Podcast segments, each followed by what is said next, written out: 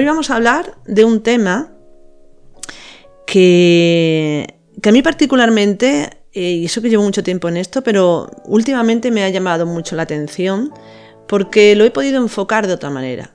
Lógicamente no ha sido por mí, sino porque, bueno, he descubierto otra forma, ¿no? De, ya os hablaré de un libro, de, más que de un libro, de una enseñanza, ¿no?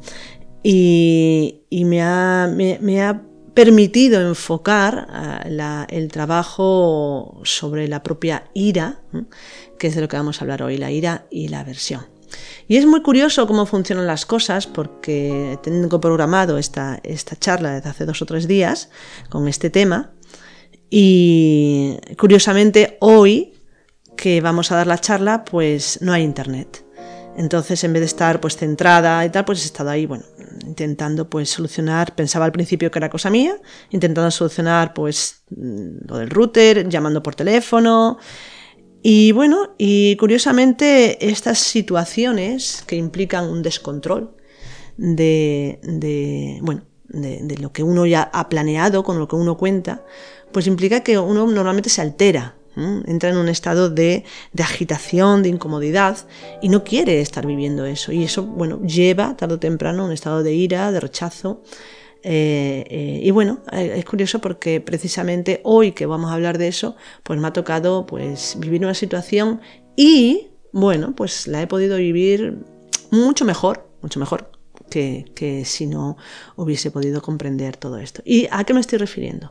Me estoy refiriendo al tema de entender la ira o la aversión, como lo, lo enfocan en el budismo, en relación, disculpad,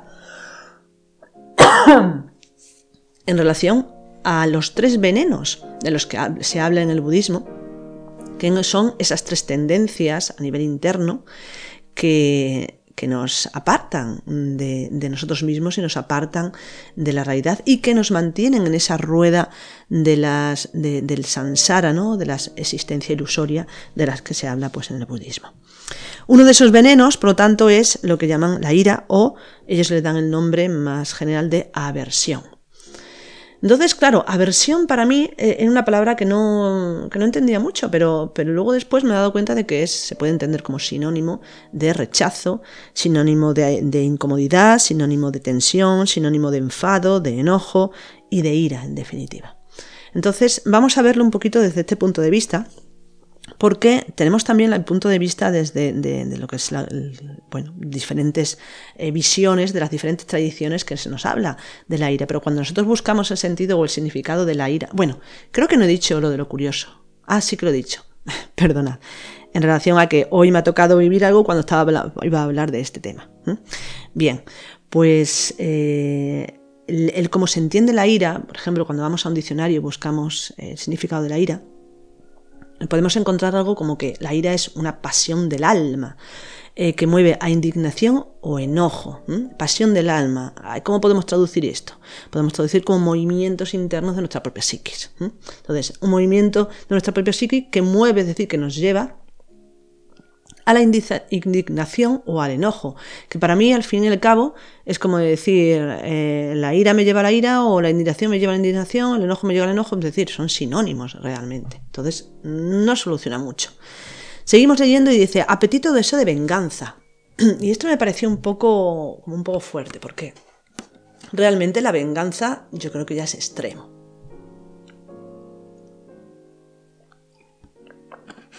Perdonad. Hay muchísima gente que, es eh, iracunda, que se deja llevar muy fácilmente por el enfado, por el enojo, por la ira, y sin embargo no son personas vengativas, por lo tanto no tiene que ver con la venganza. Y luego otra definición es enfado muy grande o violento en el que la persona pierde el dominio de sí misma y siente indignación y enojo. Y encontramos diferentes sinónimos como berrinche, arrebato, enfado, disgusto, bronca, rabia, cólera, furia, furior, irritación, que nosotros, si ya nos habéis escuchado otras veces, no estamos muy de acuerdo con los sinónimos, porque los sinónimos, cuando les damos el mismo significado, habla de nuestra pobreza en matices de comprensión, ¿no? Entonces, eh, si existen palabras diferentes porque tienen matices diferentes y tienen significados diferentes. Pero bueno, podemos entender que va por ahí. La cuestión es que buscando el sentido de la ira, la palabra que más se repite es la de enfado, ¿no? Entonces, pues me puse a buscar enfado y enfado, si buscamos, eh, es más o menos enojo, bueno, muy parecido. Pero realmente lo que nos interesa es la etimología como siempre, porque ya sabéis, a veces la etimología nos descubre una dimensión nueva de, comprender esa, palabra, ese, concepto que nos ayuda a profundizar. Entonces, buscando la etimología, mira por dónde, enfado por lo visto viene de una palabra gallego-portuguesa que es eh, fado, fado. Y fado eh, eh, viene, bueno, viene de la palabra latina ado. Ado es destino. Es fatum, viene de fatum finalmente, y es destino. Entonces es curioso porque se entiende que eh, enfado es como, eh, bueno, pues luchar o ponerse en contra de alguna manera de, eh, un destino que en principio se considera como desfavorable que en principio, por lo visto, esa palabra de enfado significaba aburrirse, que también es interesante el concepto de aburrirse, sobre todo relacionado, por ejemplo, con eh, palabras como eh, desesperanza o desgana o hastío, que finalmente también se relacionan con este estado. Entonces vi que, bueno, que, realmente el enfado o la ira, o en este caso estamos hablando ¿no? de la aversión, ese veneno del que se habla, se habla en el budismo, se nos está hablando fundamentalmente de una actitud de rechazo. Rechazo ante las circunstancias. Pero de tal manera que es algo que, como dicen ellos, se convierte en un veneno. ¿Por qué?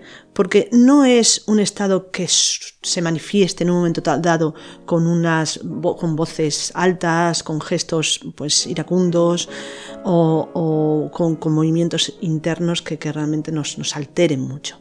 Sino que realmente la aversión en este caso también el enfado, sería ese estado que se instala en nuestro interior y que lo adoptamos como un estado ámbito. Y ahí es donde está realmente la parte profunda donde nosotros podemos allegarnos para poder comprender nuestros estados de ira, nuestros, estados de enfado. ¿Qué sería entonces eh, la ira como un estado ámbito o la aversión, ese veneno como un estado ámbito? Que, por cierto, cuando hablamos de los venenos dentro del budismo, hablan de, eh, por un lado, lo que es la aversión, por otro lado lo que es el deseo y por otro lado lo que es la ignorancia, que se puede traducir también la aversión como odio o ira el, el, deseo se puede traducir como apego, dependencia, y la, ignorancia se puede traducir muchas veces también como inseguridad, dudas, miedo. Entonces serían todos esos tres estados. Pero hoy vamos a hablar de ese, que he comentado, la, aversión. Pero como un estado ámbito, es decir, como un estado que eh, de alguna manera forma parte, eh, o sea, forma eh, parte de nuestra vida de forma habitual, es como si fuera una forma habitual de ser. Y eh, Susana, si puedes quitarse el micro, no sé que quieras comentar algo, claro. Ángeles, yo, te quería preguntar si podías definir primero estado-ámbito. Sí, es lo, justito es a lo que voy ahora. gracias, gracias por preguntar. Vale, eh, sí, bueno, decía entonces, la ira como estado de ámbito que es como una forma habitual de ser, de pensar o de comportarnos ante la vida. Voy a explicarlo un poquito mejor. Nosotros trabajamos con, los estados psicológicos, ¿no? Y, los, vemos, los observamos, pero cuando aparecen, cuando se manifiestan, por ejemplo, un estado de ira, pues cuando alguien nos dice algo que nos molesta y entonces saltamos nosotros también con ira, pues diciéndole una, un improperio, una palabra malsonante, o haciéndole un gesto violento, o incluso golpeando, o, apretando la mandíbula, o cerrando los puños. Hay muchas formas externas de expresar la ira. También internamente estamos sintiendo pues pensando, pues tú lo haces peor o quién te crees que eres o bueno, cualquier pensamiento de este tipo. O, eh, y además emocionalmente te sentimos un estado alterado que es una especie de, emoción que aparece en la zona del pleso solar, la zona del, del, ombligo, ¿no? Y que va ascendiendo, inflama el pecho, sube hasta la garganta y muchas veces sale pues o con ganas de llorar, o con un grito, o con cualquier manifestación parecida. Entonces, eso sería la forma habitual que se manifiesta el aire. Entonces, es cuando nosotros nos podemos observar, nos ponemos a observar ese estado. Lo mismo sucede con el miedo o puede suceder con, cualquier otro estado, la pereza, el derrotismo, eh, la vanidad, da igual, cualquier estado, cualquier movimiento interno que llamamos estado psicológico eh, o ego. Pero la cuestión que muchas veces nos preguntamos, decimos, en relación a la ira, cuando nos sucede esto, cuando vamos a preguntarnos el porqué de la ira, casi siempre decimos, la ira es una especie de defensa. Es una defensa y ataque. Uno se considera que eh, ha sido atacado y por lo tanto se defiende. Pero muchas veces eh, sabemos que reaccionamos con ira aun sabiendo que realmente no es un ataque lo que estamos recibiendo. Entonces, ¿por qué reaccionamos de esa manera? ¿Qué es realmente lo que estamos defendiendo? Bueno, pues para poder entender todo eso, hay que ubicarse en lo que se llama los estados ámbitos. ¿Y los estados ámbitos qué serían? Serían como ese, ese caldo de cultivo eh, en el que normalmente estamos ubicados que, que pertenecen a la falsa personalidad, es decir, a aspectos de nuestra vida que hemos aprendido, y que están ahí sin que seamos conscientes de que están ahí. Dicho de otra manera, es como si el ego estuviera calmado, pero mm, bebiendo o, subsistiendo en ese estado, en esa forma de pensar eh, eh, no presente en ese subconsciente, que de una, forma determinada, o sea, que en un momento determinado, cuando alguien nos pincha, alguien nos toca un botoncito, entonces surge. Pero lo que surge es la manifestación extrema, excesiva, podemos decir. Pero ¿qué había antes de eso? ¿Cómo estaba yo antes para que cuando alguien me dijera eres tonta, yo saltara eh, eh, eh, con violencia, saltara con ira. No debería estar en un estado muy consciente. Entonces, esos estados en, lo que, en los que no nos damos mucha cuenta de ellos, pero que sí están porque si no, no nos identificaríamos con una circunstancia, son los estados ámbitos. Entonces, según el budismo, nos dicen que hay esos tres venenos, que podemos decir esos tres estados ámbito en los que estamos habitualmente, que sería la aversión, eh, el, apego, el apego que sería más bien el deseo, la aversión, el deseo y la ignorancia. Entonces, eh, entendiendo la ira como esa aversión, podemos entender que realmente tenemos todos, o la gran mayoría de nosotros, tenemos un estado ámbito de ira, un estado ámbito de aversión. Vamos a darle una palabra para que podamos entenderlo mejor. Un estado ámbito de rechazo, de no aceptación. Podemos decir también de enfado, sobre todo por el significado, ¿no? Enfado que es de alguna manera rechazo ante el destino. Un destino eh, eh, o una circunstancia pues eh, no, no, favorable, desfavorable. Entonces, de alguna manera, ese, esa ira como estado ámbito está en nosotros como una forma habitual de ser, que implica también una forma habitual de pensar, que implica también una forma de comportarnos ante la vida, ante nosotros y ante los demás habitual, y que implica fundamentalmente un estado de negación, un estado de rechazo, un estado de no aceptación. Y por lo tanto, ¿cómo vivimos ese estado de rechazo, no aceptación y de enfado? ¿no? Eh, con eh, incomodidad, con agitación interior, con resistencia, con estados como por ejemplo de, eh, mal humor, estados también de desgana, de desgana. Fijaos que, decimos a, veces, ¿no? Podemos observarnos en algún momento y, y, decir, por ejemplo, ante una cosa en la vida, pues no sé, llega el lunes y decir, no tengo ganas de ir al trabajo. Y esto pensamos que es simplemente pues una apetencia. Pero ¿de dónde surge esa apetencia? Esa apetencia surge de la aversión, del rechazo a algo que se tiene que hacer. Y surge muchas veces, pues tenemos gestos como decir, no tengo gana, no me apetece, Y, incluso manifestamos ese rechazo con gestos de la cara, ¿no? Es decir, de gestos así como, bueno, pues con, como cara de asco, que se suele decir, ¿no? Que tienes cara de asco. o, o, has puesto un gesto de asco, algo no te gusta.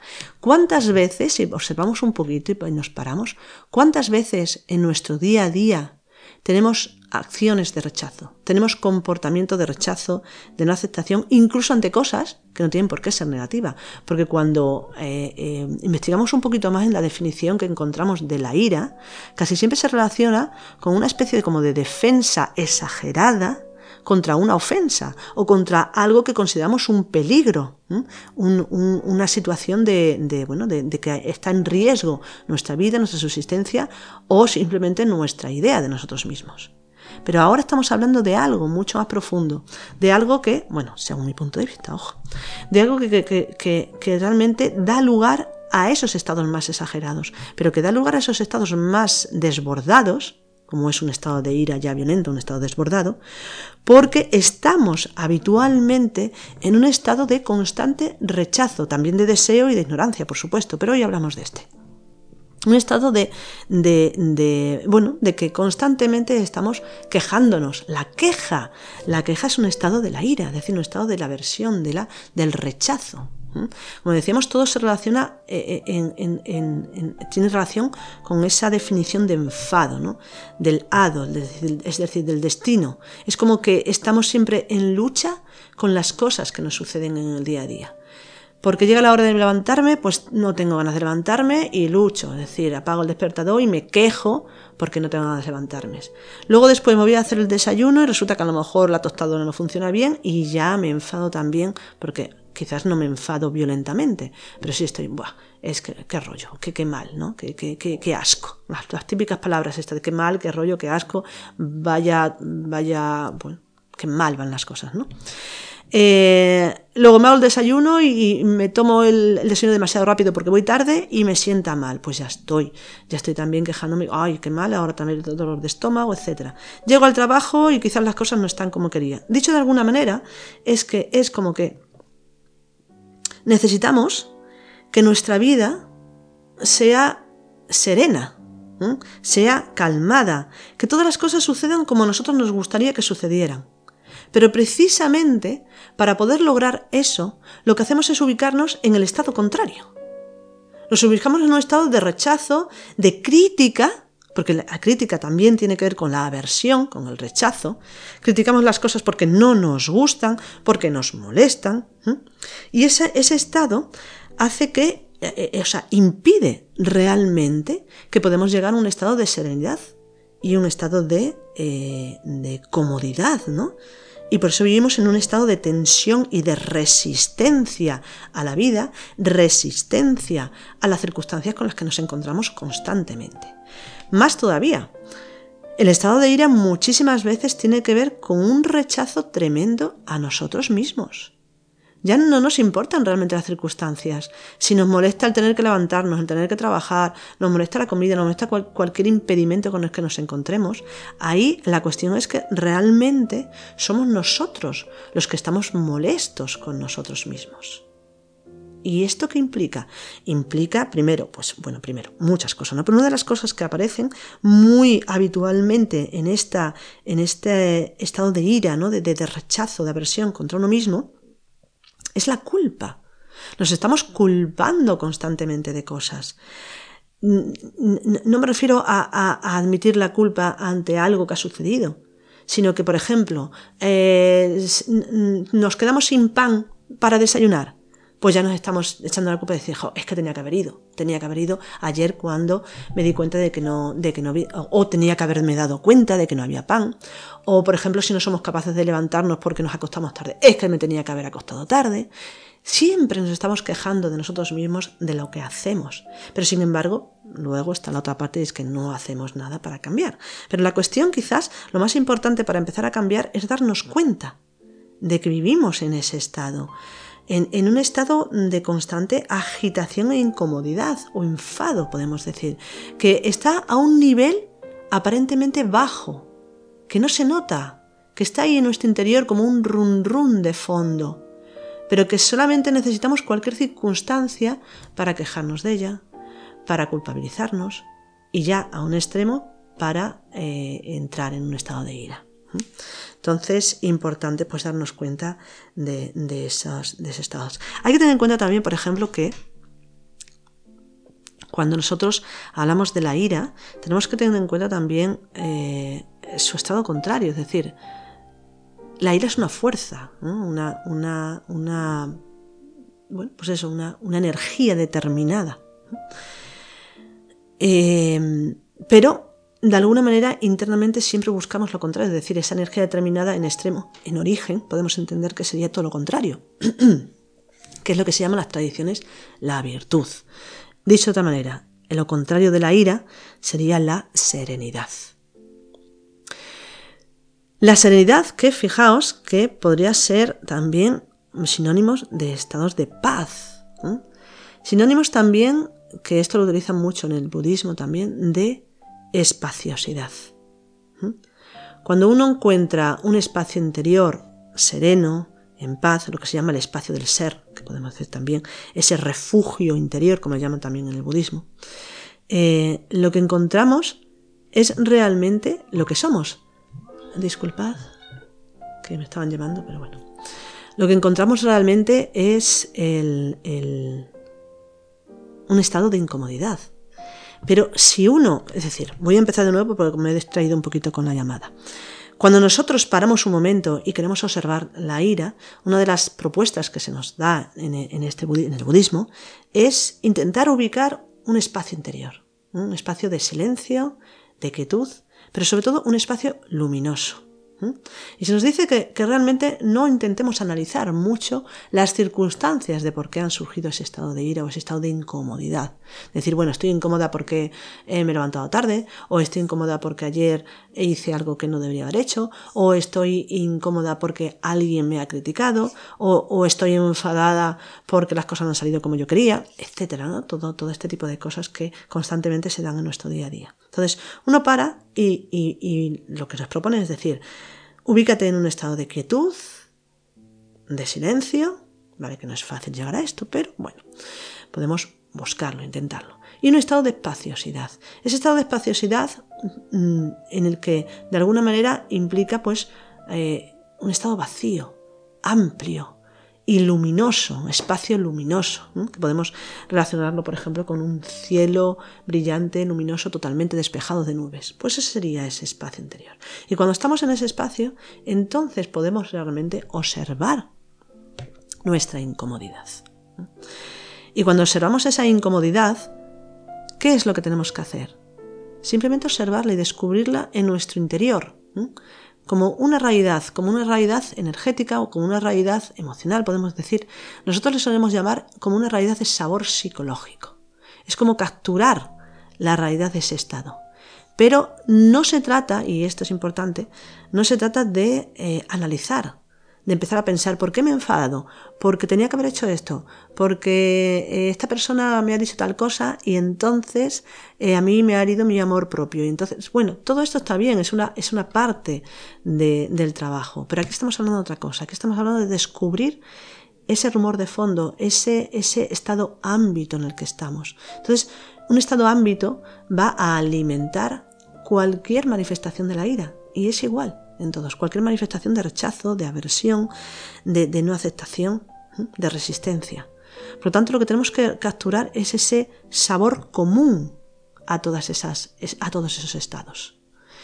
Y eso solamente es posible de capturar cuando uno está en ese espacio interior, porque es cuando realmente se ve.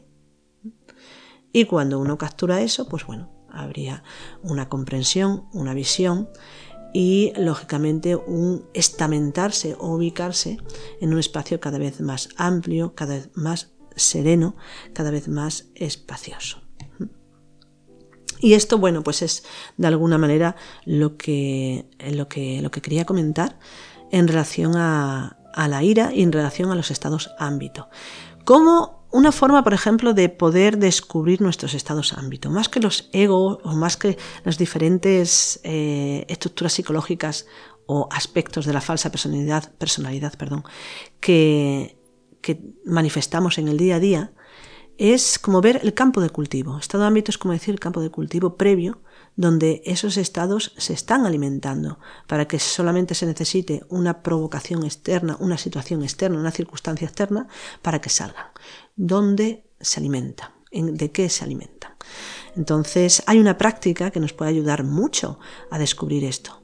La práctica es la retrospección diaria. Esto ya lo hemos comentado en, varios podcasts y bueno, muchas veces. Eh, la, retrospección diaria eh, con calidad implica no solamente hacer un repaso de nuestro día, nuestro día a día, sino hacer un repaso no de las circunstancias, sino de todos esos movimientos interiores que se producen en nuestra psiquis, ¿no? Es decir, los pensamientos, las emociones, ah, los movimientos instintivos, si ha habido también manifestación sexual a nivel de, ego, ¿no? Todo eso pues es observable en una, en una práctica donde uno ya da por finalizado el día, por lo tanto es una práctica serena. No tenemos que tener prisas para ir a dormir, por supuesto, porque si no, de alguna manera eso está interrumpiendo la práctica, sino que debe ser una práctica donde primeramente pues descansemos, es decir, se acabó el día, mm, la noche todavía no ha empezado, estoy ahí en un impasse, ¿no? en, un, en un momento intermedio en el que utilizo para estar quieto, para buscar la quietud. No tengo nada que hacer. Para buscar en silencio, no tengo nada que decir ni que decirme a mí mismo. Y busco ese espacio interior. Y entonces ahí rememoro mi día. Y rememoro sobre todo mi día a nivel de eventos internos. Ahí es cuando vamos a darnos cuenta de realmente esos estados ámbito, o cómo vamos a descubrir realmente esos, esos tres venenos, que bueno, seguramente hay más, y, ese estado de la aversión o de rechazo constante o de esa incomodidad o agitación constante que nos impide realmente vivir nuestra vida con serenidad y con paz interior. ¿Cómo vamos a descubrir eso? Mm, muy fácilmente, cuando uno va fácilmente, aunque conlleva tiempo, lógicamente. Pero es fácil porque cuando uno repasa su vida, su día a día, un día y otro día y otro día, vamos a poder observar los, egos, ¿no? las estructuras psicológicas se manifiestan más fácilmente. Por ejemplo, si una persona tiende a, enfadarse pues fácilmente, lo va a ver. Si una persona tiende, tiende a, sentir miedo, lo va a ver también. Si tiende a dejarse llevar por la pereza, lo va a ver. Y lo va a ver de algo de forma continuada. Pero cuando uno sigue profundizando, porque estos serían esos momentos de pico, ¿no? de manifestación altos, ¿no? donde nos identificamos con esos estados. Pero cuando uno sigue analizando, no, perdón, rememorando, haciendo la práctica de retrospección. Cuando uno sigue eh, revisando su día a día, va a descubrir en esos momentos, sobre todo quizás lo más interesante de la revisión de la retrospección diaria, no es eh, los momentos donde el ego se ha manifestado, sino justo en los momentos donde el ego no se ha manifestado, o creemos nosotros que no se ha manifestado, pero que igualmente no hemos estado, no hemos estado conscientes. Es decir, observar fundamentalmente el estado de nuestra personalidad o de nuestra falsa personalidad, que es donde, donde se ubican esos estados ámbito. Y ahí es donde vamos a, descubrir realmente esa actitud interna que podemos tener de rechazo, de malestar general, de, estar como de renegando de, de, nosotros mismos o de las circunstancias que vivimos de la vida, que quizás estamos bien, o sea, externamente no manifestamos nada, pero internamente hay eso, ahí dentro. Por eso solamente se necesita que algo se manifieste para que surja al exterior. Entonces, vuelvo a decir, importante hacer esta práctica para descubrir si realmente nosotros vivimos de forma habitual un estado de rechazo.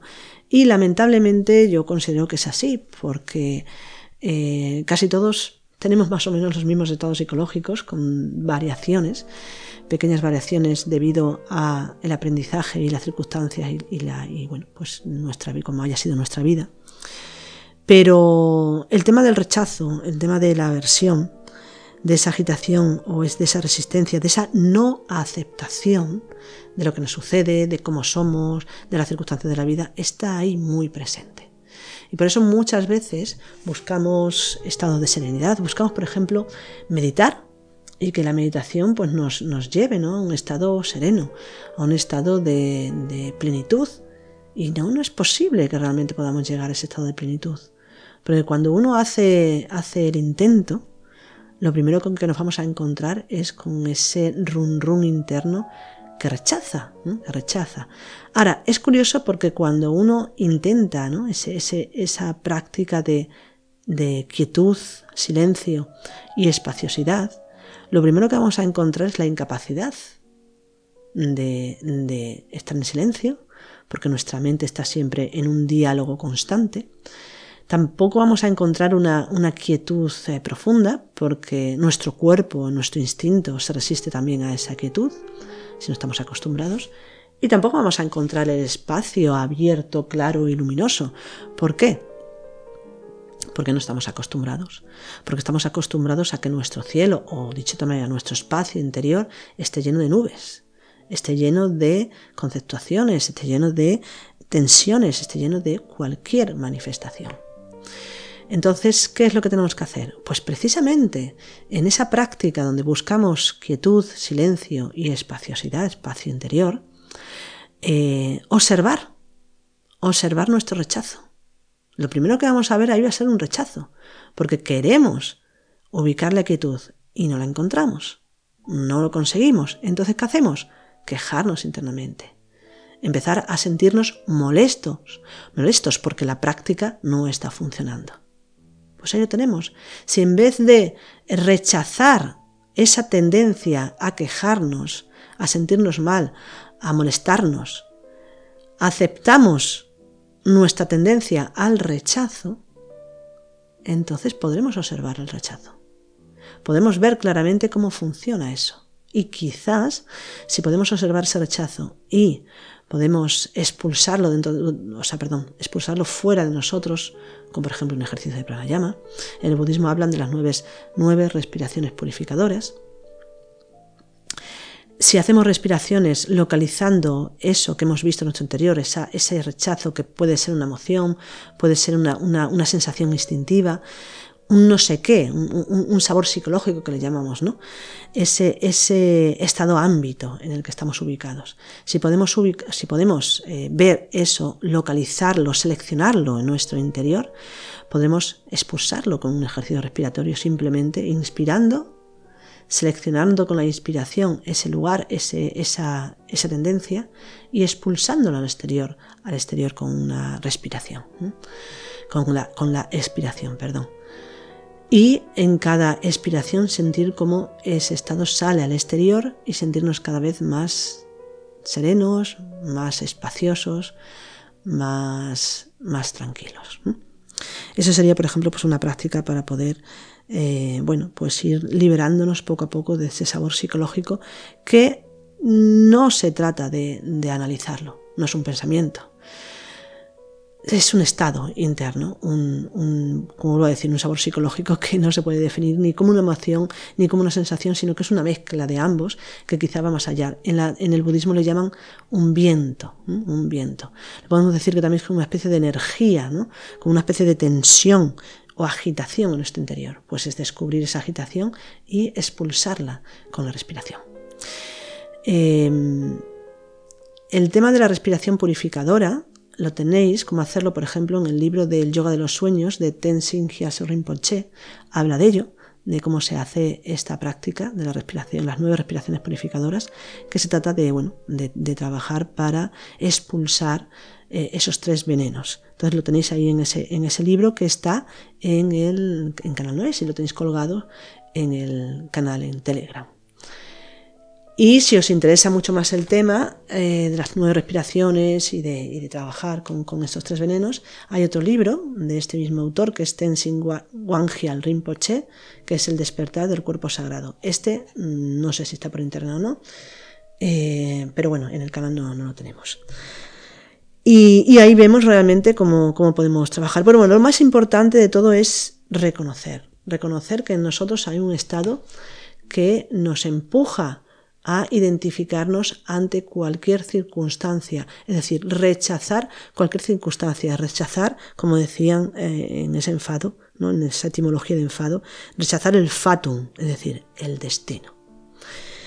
Y nada más, simplemente yo quería hablar sobre todo de, de, de entender la ira no como una manifestación momentánea de, una, de un estado elevado en el que se manifiesta y que luego desaparece, sino entender la ira como un estado de aversión, de rechazo, de incomodidad, de resistencia, de tensión interna que tenemos de forma constante en nuestro día y que tenemos que ver, que tenemos que analizar para, eh, bueno, para poder eh, entender realmente lo que es eso y poder ubicar en nosotros un estado de serenidad que es lo que necesitamos realmente para avanzar en nuestro camino interior. Por ejemplo, esto se puede entender a veces también un poquito con lo que se, lo que se llama en, la psicología, ¿no? lo que se llama lo que es la ira pasiva, ¿no? el, ser, el, ser eh, pasivo-agresivo, de alguna manera se puede entender así también. ¿no? Y hay ciertos estados que definen este estado también de pasividad agresiva o sí, pasividad agresiva o, agresividad pasiva, ¿no? que sería, por ejemplo, el desapasionamiento. Es decir, de alguna manera evitar eh, eh, comentar a la cara a una persona y sin embargo luego criticar por la espalda. Eso sería pues una quizás una, una forma de, de, dejar de expresar al exterior, de manifestar al exterior ese, ese estado ámbito de, la aversión y del rechazo. O por ejemplo mostrar indiferencia o responder con, desprecio. El desprecio sería también algo relacionado con, esa idea que muchas veces tenemos. Y además es un desprecio que muchas veces tenemos hacia las cosas que nosotros mismos hacemos. Hacemos cosas y luego las ninguneamos, las, las rebajamos, las despreciamos. Nos despreciamos también a nosotros en muchísimos aspectos.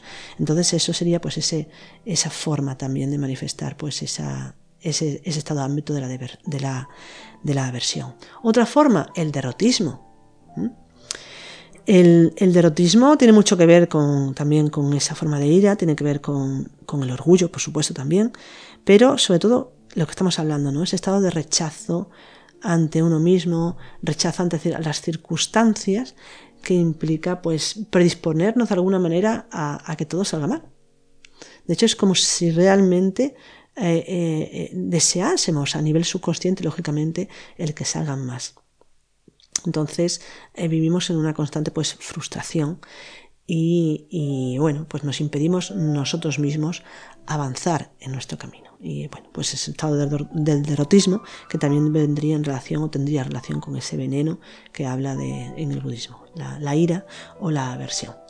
La autoculpabilidad, es decir, por ejemplo, pues el culparse constantemente con los demás, el ser demasiado crítico con uno mismo, incluso invitar a los demás que nos critiquen, porque esto pasa en algunas personas, en esa, en ese sentimiento de falsa humildad que se tiene, no, no fingida, sino realmente uno se siente inferior, se siente mal. Y entonces invita a los demás a, que, a que, le digan, ¿no? Y esto es, es, tremendo porque realmente eso hace daño. Pero fundamentalmente no es el daño que te hacen los demás, es el daño que uno se hace a sí mismo, es ira contra uno, ¿no? Es, es esa piel de erizo que siempre está ahí eh, eh, mm, dispuesta para defenderse, pero que en la defensa lo que hace es atacar, ¿no? Pinchar, dañar. Luego también el, el autosacrificio, podemos decir, ¿no? El, tema este de, mostrar sufrimiento constante, algo muy típico, muy típico de muchas personas que hay que cortar también, que es el negarse a recibir ayuda cuando se necesita. Y el, y estar ahí, no, no, yo, yo me sacrifico, yo estoy como, bueno, pues mm, esforzándome constantemente porque es algo que tengo que hacer yo. No, si necesitamos ayuda, hay que saber, abrir, saber abrirse y recibir la ayuda. Primero, porque es un estado de aversión, de rechazo. Estamos rechazando al otro. Pero no solamente eso. Segundo, estamos impidiendo que el otro pueda hacer una labor de ayuda, es decir, pueda hacer algo bueno, coherente, que le viene bien para su propio desarrollo interno y a la vez también nos viene bien a nosotros. Entonces, esas son formas también de, de esa aversión, de ese rechazo constante que vivimos. Otra forma, por ejemplo, el ser evasivo, el, por ejemplo, el dar la espalda a situaciones difíciles, evitar los conflictos, el tema de no responder en, discusiones, ¿no? Que de alguna manera incluso se puede volver incluso algo ya eh, exagerado, ¿no? De personas que tienen fobia a cualquier enfrentamiento, a cualquier discusión, a cualquier crisis. Y fijaos que muchas veces eh, eh, es necesario, es necesario hablar las cosas, intercambiar opiniones contrarias para llegar a, un, acuerdo. ¿no?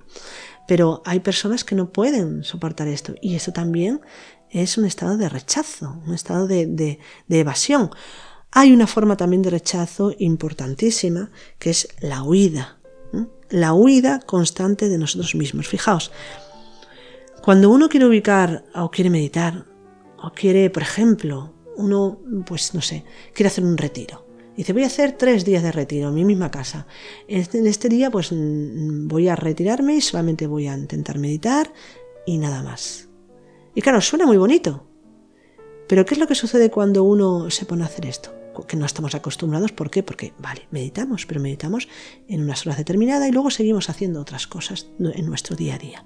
Pero cuando de repente decimos, no, me voy a dedicar solamente a un, retiro de silencio y meditación, ¿qué es lo que va a suceder, suceder ahí?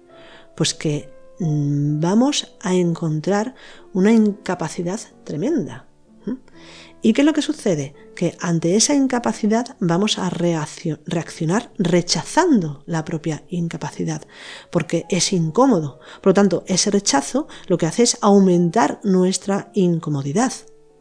Y eso impide realmente poder comprender lo que es eso, poder comprender lo que somos. ¿En, qué se convierte entonces el estado de rechazo? Lo convertimos en un estado de huida. Entonces, ¿qué sucede cuando queremos hacer un retiro de este tipo? Pues que no nos soportamos a nosotros mismos. ¿Por qué básicamente? Porque no tenemos nada con lo que huir. Lo único que tenemos es la meditación y el silencio. Y no hay nada más. No hay nada más porque no tenemos libros, por ejemplo, no tenemos internet, es decir, nos hemos retirado de verdad. Entonces, ¿qué sucede? Que nos subimos por las paredes. Lo interesante sería poder parar y meditar. Pero ¿qué pasa cuando meditamos? Que cuando meditamos realmente nos vemos a nosotros mismos. Y precisamente nuestra vida diaria, en el día a día, la tenemos inmensamente ocupada. ¿Por qué? Porque no somos capaces de soportar lo que vemos cuando paramos. Por eso vivimos nuestra vida en una constante huida, a través de las actividades, del trabajo, de la ocupación constante con información, series, películas, eh, las redes sociales, las noticias, libros, un libro, otro libro. Da igual, siempre ocupando la mente, siempre ocupándonos interiormente. ¿Por qué? Porque en el momento que nosotros paramos y observamos, durante mucho tiempo, en una meditación de una hora, a lo mejor no lo vemos, pero cuando uno está mucho más tiempo y no tiene escapatoria, uno se encuentra cara a cara consigo mismo.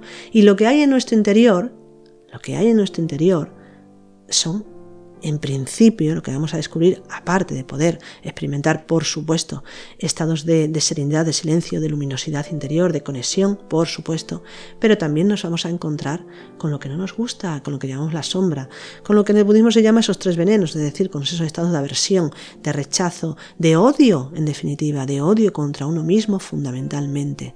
Nos vamos a encontrar también con estados de deseo, de necesidad, de apego, de adicción, nos vamos a encontrar con una ignorancia tremenda, con miedo, con inseguridad, con dudas por todos lados. ¿Y quién soporta todo eso? Pues en principio, ¿qué es lo que hacemos? Rechazarlo. Rechazarlo. Y entonces por eso convertimos nuestra vida en una constante huida de nosotros mismos, que a veces se puede convertir en una eh, tremenda desesperanza, una persona que ha perdido la esperanza, es decir, una persona que no participa de su realidad consciente, que está en ese constante huir, porque nada, absolutamente nada en la vida nos llena.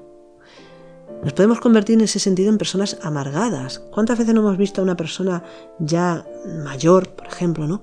que está como amargada de la vida, que cualquier cosa le incomoda, que nada le entusiasma, que es todo, bueno, pues me da igual, no me importa. y finalmente todo es rechazo, todo es eh, eh, no gustar. Entonces, son personas que realmente viven en una desesperanza muy grande, porque no han tenido oportunidad quizás en su vida de poder experimentar otra realidad. Se puede entender por las circunstancias, pero en nosotros, ¿no? en aquellos que tenemos búsqueda espiritual, debemos de darnos cuenta progresivamente de que vivimos muchas veces en esos estados y no fomentarlos. ¿Qué hay que hacer cuando estamos en un estado de desesperanza? ¿Qué hay que hacer cuando estamos en una constante huida? ¿Qué hay que hacer cuando estamos en una constante crítica de nosotros mismos, en un estado de culpabilidad, en un estado de enfado, etcétera, etcétera? Todo lo que hemos estado hablando, es decir, todo lo relacionado con esa aversión. Parar. Parar. Parar y buscar quietud. Parar y buscar silencio. Parar y buscar espacio interior. ¿Que no lo conseguimos? Pues lo volvemos a intentar que encontramos un poco de quietud, pero por otro lado somos capaces de ver que la inquietud interna sigue.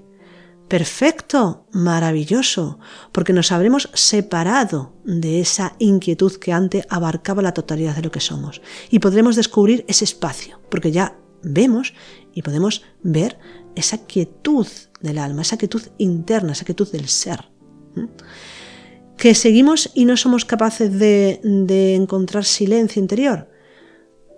Bueno, pues si seguimos, quizás somos capaces de notar cierto silencio, pero aún así hay mucho discurso mental, mucha mente razonativa ahí analizando o ese diálogo interno constante.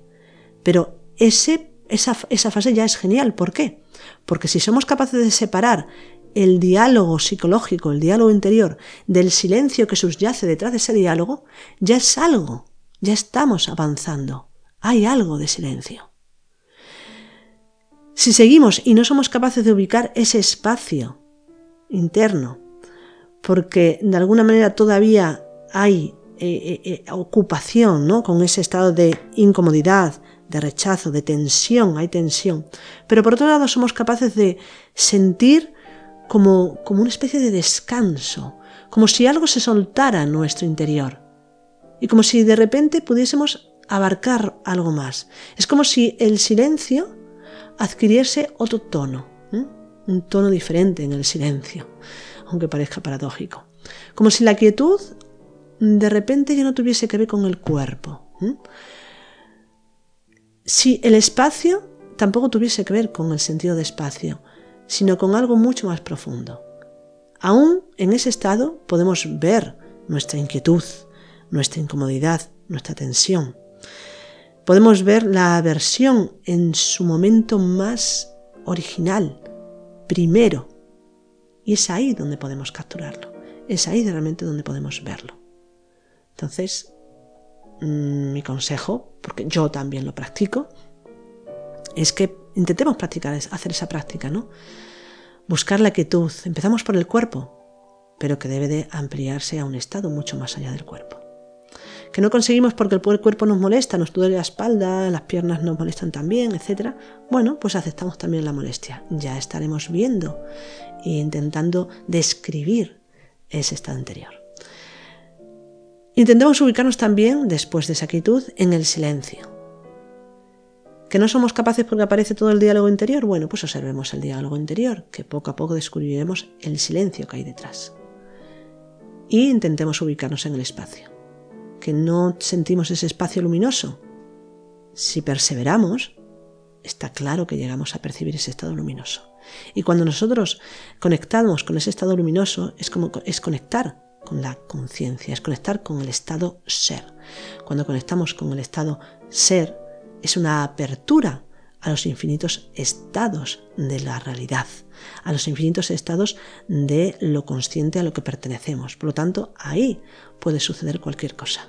Todas geniales. Y nada más, este es el tema del que quería hablar hoy. Espero que, sea de utilidad. A mí esta práctica me ha funcionado. Eh, hay más fases en la práctica esta, mm, la tenéis en estos libros que he comentado, sobre todo en el libro del despertar del cuerpo sagrado de este autor, y seguramente puede ser que yo también lo, comente eh, más adelante en alguna otra charla. Así que yo por mí ya acabo. Si queréis comentar alguna cosa o preguntar algo, pues ahora es el momento.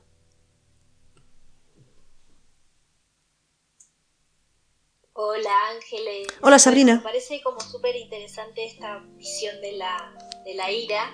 nunca, nunca la había visto desde esa, desde esa perspectiva. Y bueno, tengo dos preguntas, pero voy a hacer una si acaso este, si de repente habla otra persona.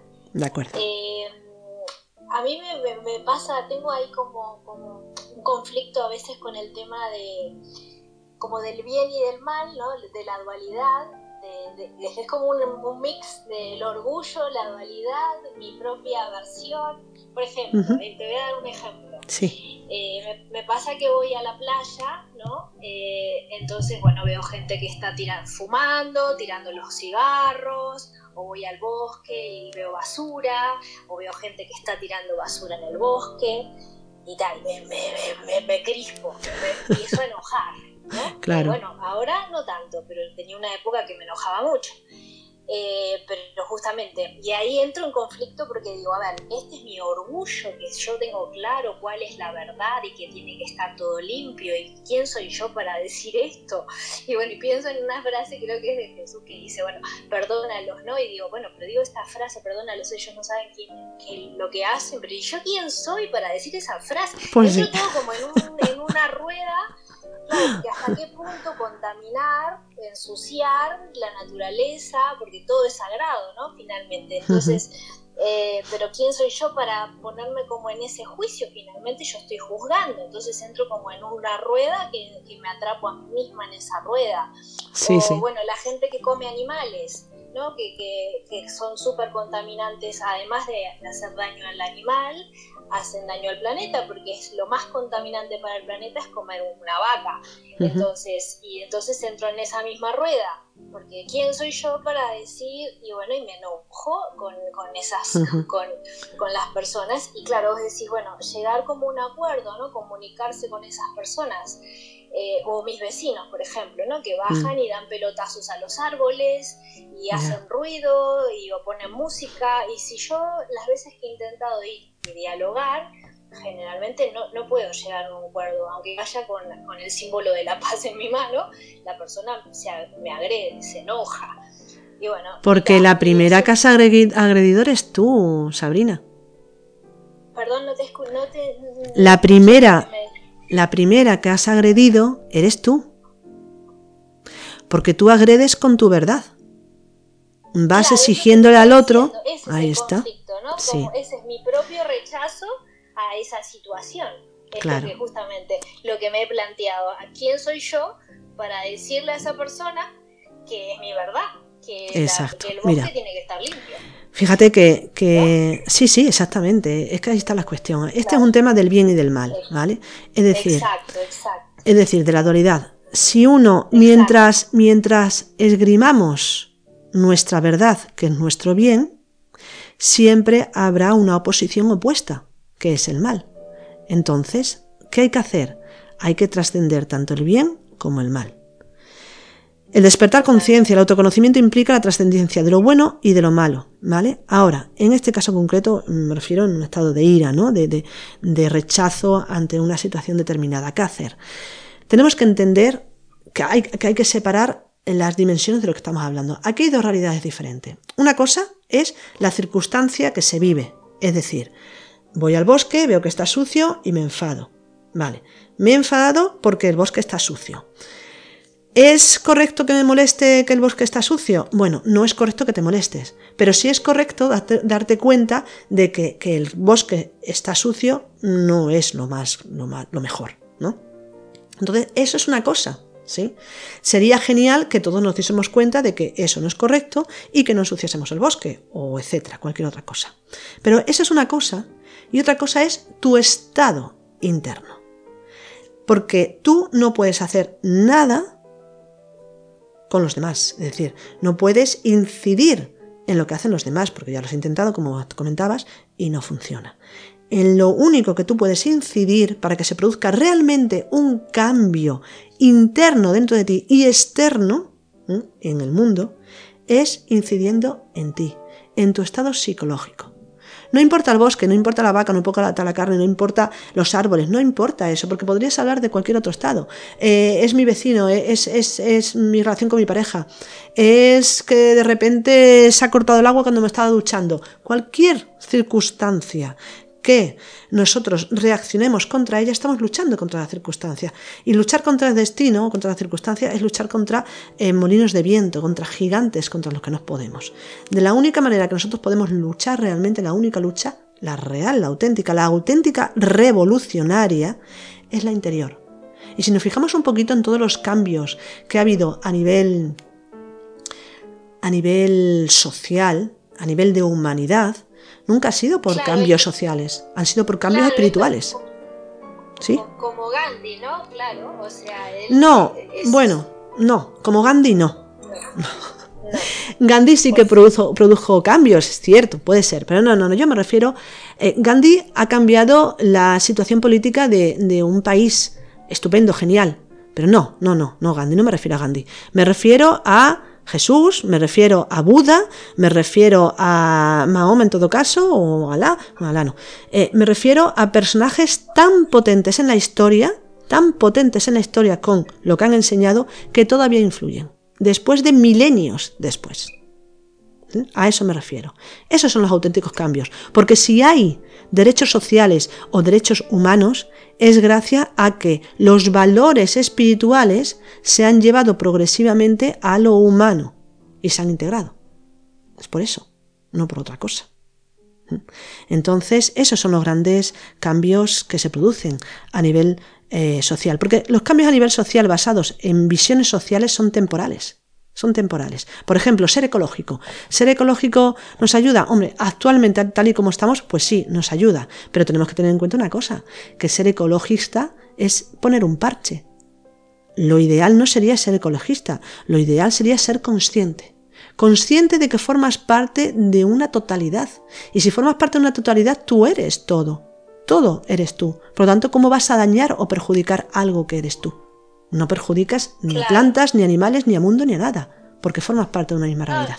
¿Mm? No, y aparte es que claro, ese conflicto, bueno, antes no me daba tanto cuenta, pero últimamente lo que me pasa es que digo, si cuando después de meditar, por ejemplo, ¿no? que estoy como en este estado que vos decías, ¿no? Como eh, de calma interior y tal, que el, vecino aunque me toque, me está taladrando con la pelota, a mí realmente no me... O sea, lo, lo vivencio, lo experimento muy diferente que cuando no estoy en ese estado. Entonces ahí decía, pero entonces esto no es así, o sea, no es por acá, porque si no, siempre lo experimentaría de la misma manera. En cambio, si cuando estoy desde como más de un estado de calma interior, no, no, no digo que no me importe, pero como que lo observo, claro. lo contemplo y ya está. No, no, no hay un, ruido, ay, porque es que... me está volviendo loca. es, como que, es que esa es la cuestión, Sabrina.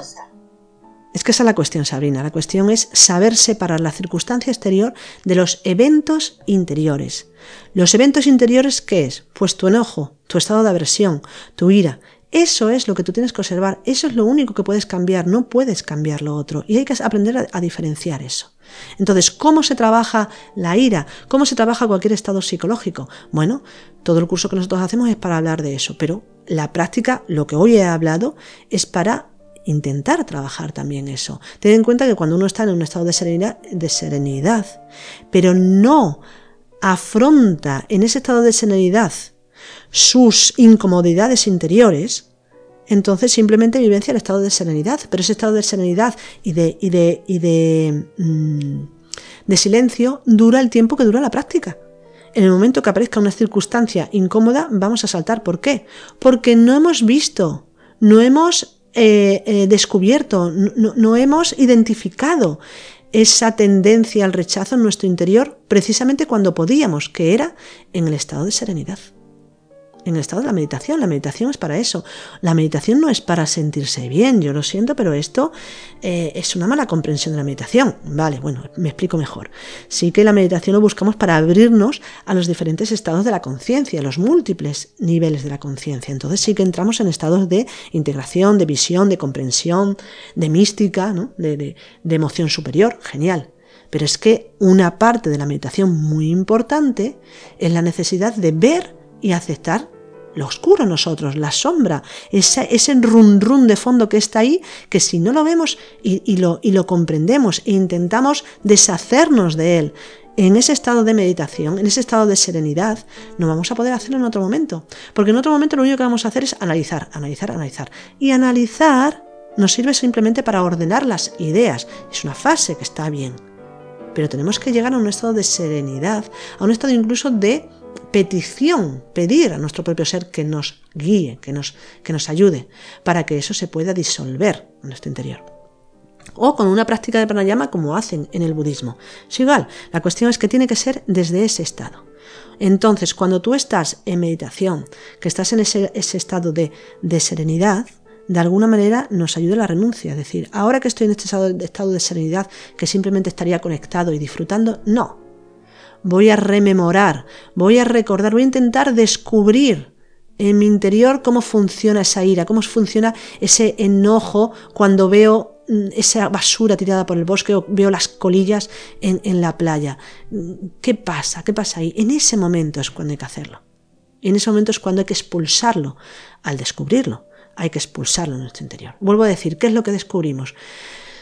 Una especie de rumor de fondo, no es emoción, pero parecido, no es energía, pero parecido, no es incomodidad, pero es parecido, es viento, como lo dicen en el budismo, pero claro, viento tampoco nos dice nada. Quizá lo más parecido sería algo entre energía y emoción, pero tampoco. Nosotros le llamamos sabor psicológico, pero nos quedamos más o menos lo mismo, es difícil de, de describir. ¿Qué hay que hacer? Experimentarlo. ¿Qué hay que hacer? Ponerse a hacer la práctica, ponerse a meditar y ponerse a observar, sin identificarnos con las circunstancias. Porque cuando decimos voy a intentar averiguar por qué me enojo cuando, cuando tiran las colillas, ¿y qué hacemos? Analizar. Y empezamos a decir, bueno, es que es normal, porque en la playa no debería haber colillas porque nos podemos quemar, porque... No, no, es que no es eso, no es eso. Es parar el diálogo, parar el análisis, parar la reflexión mental. Es estar simplemente en silencio y desde ahí capturar la incomodidad.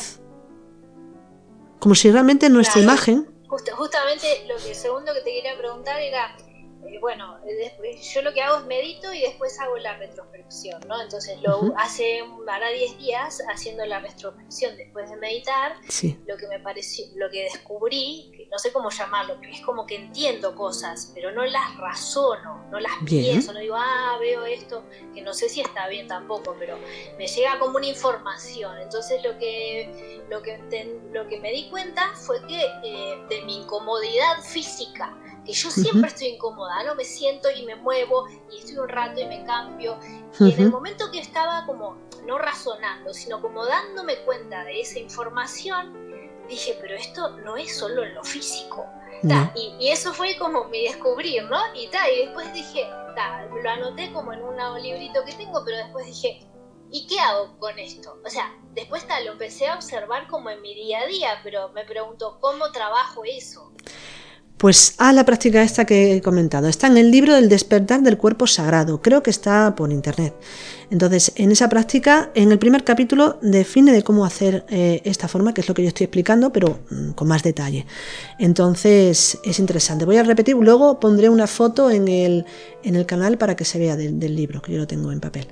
Y, de verdad que, que está muy interesante, muy interesante. Y es una forma de hacerlo. Luego, después, nosotros también tenemos otro sistema de, trabajar, eh, pero que se parece mucho, se parece mucho porque igualmente también hacemos una, respiración con un mantra determinado, pero bueno, que esto ya lo hablaremos más adelante en el curso, porque, pues eso, ya nos estamos alargando un poquito. Y eh, muchas veces la comprensión no tiene, no, tiene que ser intelectual. Creemos que la comprensión tenemos que poder explicarla y no. La comprensión es un estado de apertura apertura, hay espacio, de repente uno descubre un espacio diferente, más amplio, más, más tranquilo, más sereno, más luminoso, y uno se encuentra mejor. Entonces, esto es el consejo. Y luego, eh, la perseverancia, hay que perseverar como en todo, porque a veces pues hacemos una práctica y como no nos funciona nos pasamos a otra. No, hay que continuar. Entonces aconsejo si queréis pues hacer esta práctica que puede ser muy interesante, sobre todo para descubrir eso de, la, de la versión.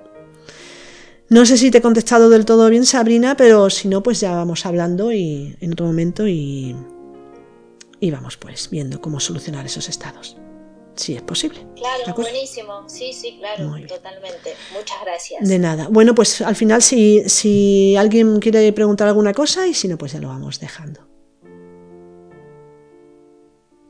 Hola, me escuchan. Hola, eh, sí, sí te escucho, solo que no sé quién eres. Pero te escucho. Soy Melissa. Ah, hola Melissa, ahora sí. ¿Qué tal, Melissa? siempre, darte las gracias por tu tiempo. De nada. Y por tener la disposición de compartir este conocimiento. este, y sobre todo, bueno, en este tema de la ira que creo que es tan reactivo hmm. y, y, aparece en cualquier momento de nuestra vida, de nuestro día y en cualquier situación. Este, y sí, tienes razón, el tema es como abordarlo con la serenidad. Y algo que a mí me ha pasado en el tema es también como tratar de tener empatía con la realidad del otro, porque de repente tú estás en una situación que te genera ira porque una persona hizo algo, pero tal vez esa persona también está pasando por un momento que hay que entenderlo. Algo más simple, hacer la cola en el supermercado para pagar este la compra y el tema con que no hay línea o que no hay personal o que tantas cosas que pueden pasar, hmm. pero es como dice a veces pues, la vida. Exactamente. O sea, es tratar de entender la, no tratar de entender, sino un poquito de empatía porque la realidad del otro no es tu misma realidad. Entonces, sí, sí, tienes... de esa forma a mí me ha ayudado a, a mantener más serenidad y al momento y no y ser más amable con la persona o con la situación que, que se está enfrentando, que puede ser esa que a los dos puede ser tan tonta, pero que a ti te puede exacerbar. Entonces, no, pero está muy bien, tienes mucha razón. Pues sí, sí, sí, tienes mucha razón, claro que sí. Aquí hablamos en los estudios que nosotros hacemos, hablando de, hablamos de la solidaridad es decir, el, el, ayuda al otro, ¿no? O, más que la ayuda al otro sería un estado de, de tolerancia, iba a decir, no me gusta mucho la palabra tolerancia, pero sería eh, como abarcar al otro, ¿no? El, darnos cuenta de que el otro es igual que tú. Entonces, si tú te aceptas a ti mismo y eres capaz de ser tolerante contigo en tus estados, debemos de ser también tolerantes con los demás. Pero claro, esto que comentas sí que es interesante, sí que es una buena práctica que podemos hacer, sobre todo en, la fila del supermercado es un ejemplo genial, o en cualquier cola, pero también a veces mm, no nos damos cuenta. ¿Por qué? Porque ya internamente hay ese rumor de fondo de inquietud, de, incomodidad y de, no querer aceptar la circunstancia. Entonces, bueno, por eso, aparte de, esa solidaridad, esa tolerancia hacia el otro, ¿no? esa, empatía hacia, hacia los demás, también empatía hacia nosotros, y fijaos lo que voy a decir, empatía hacia nuestros propios estados psicológicos, hacia nuestro ego. Porque muchas veces no podemos comprender el ego porque lo negamos, lo rechazamos, lo catalogamos de malo, de negativo, de tener que mm, eliminarlo o sacarlo de mí. Y claro, eh, primero hay que empatizar con nuestro ego, lo cual no quiere decir que lo potenciemos, ojo.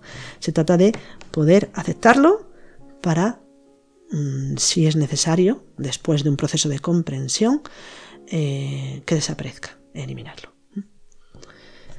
Bueno, pues em, la última persona, si alguien quiere comentar algo, y si no, pues lo vamos a dejar ya. Bueno, pues eh, lo dejamos aquí por hoy. Muchas gracias como siempre por vuestra asistencia, por escucharnos y sobre todo esperamos que, sea útil. Y os propongo una cosa, si hacéis la práctica esta que os he comentado que encontráis en el libro o con las indicaciones que yo os he dado eh, y os va bien, eh, comentarlo en el, en el, chat, ya sea en el canal no sé, o aquí en el de Sueños Autoconocimiento y así podemos pues, compartir un poquito nuestra experiencia. ¿vale? Y nada más, muchas gracias, que tengáis un feliz, bonito sábado y fin de semana, domingo también. Y nos vemos, nos escuchamos el sábado siguiente con la interpretación de sueños. Chao, hasta otro día. Chao, gracias. A vosotros. Gracias, Ángeles. De nada.